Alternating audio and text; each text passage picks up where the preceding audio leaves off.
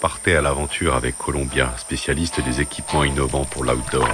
Avec Columbia, suivez la piste de ceux et celles qui ont fait de leur vie une aventure.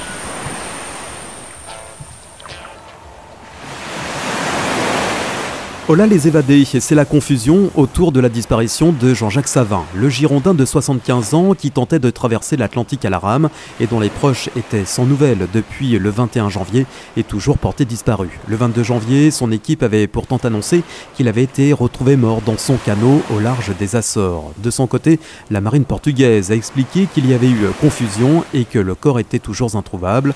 Une chose est sûre, le canot du septuagénaire aventurier a été retrouvé à l'envers par un navire de la marine marchande sans personne à bord. Lors des derniers contacts, il se trouvait au nord de Madère et faisait route vers l'archipel des Açores pour réparer, car peu après son départ du Portugal, le 1er janvier, le vieux loup de mer avait été dérouté en raison de mauvais vent. Son parcours initial avait été ainsi rallongé de 900 km, puis il avait rencontré de graves problèmes d'énergie et de communication.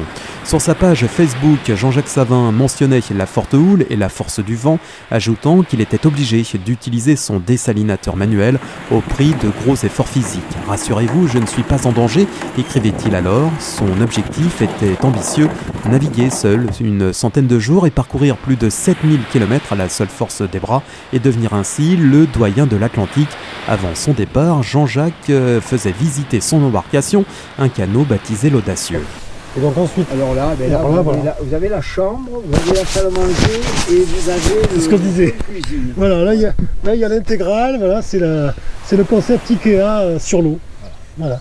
Et comme tu dis, sur chaque côté, c'est des caissons, des caissons étanches que as, où tu vas pouvoir mettre des, affaires plus, plus fragiles en fait. Hein. D'accord. Ok, bon, vous voyez, c'est assez étroit, mais il y a, y a, la longueur pour dormir par contre. Le navigateur s'est fait connaître en 2019 en traversant l'Atlantique dans un tonneau poussé par les vents et les courants. Pendant 127 jours, il parcourt ainsi 5800 km à bord de son embarcation, grande de 6 mètres carrés seulement. Un défi aussi audacieux qu'éprouvant. Cette aventure lui avait été inspirée par celle d'Alain Bombard qui en 57 avait traversé l'Atlantique sur un radeau pneumatique, un véritable rêve de gosse pour Jean-Jacques Savin. À 14 ans, j'avais lu euh, Alain Bombard, il avait mis 65 jours, lui il avait traversé sans vivre à bord, pour prouver qu'un naufragé peut survivre au milieu de l'océan. Il avait écrit qu'une barrique mise à l'eau au large des Canaries met trois mois, met trois mois pour arriver aux Caraïbes. Et cette phrase m'est toujours restée.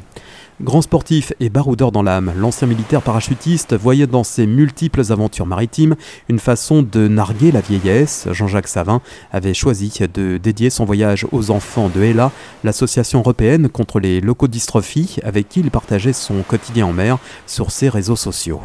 Colombien accompagne les aventuriers depuis plus de 80 ans. Chaussures, vestes, équipements, accessoires. Vivez l'aventure avec Columbia, la marque outdoor pour tous les passionnés d'activités de plein air.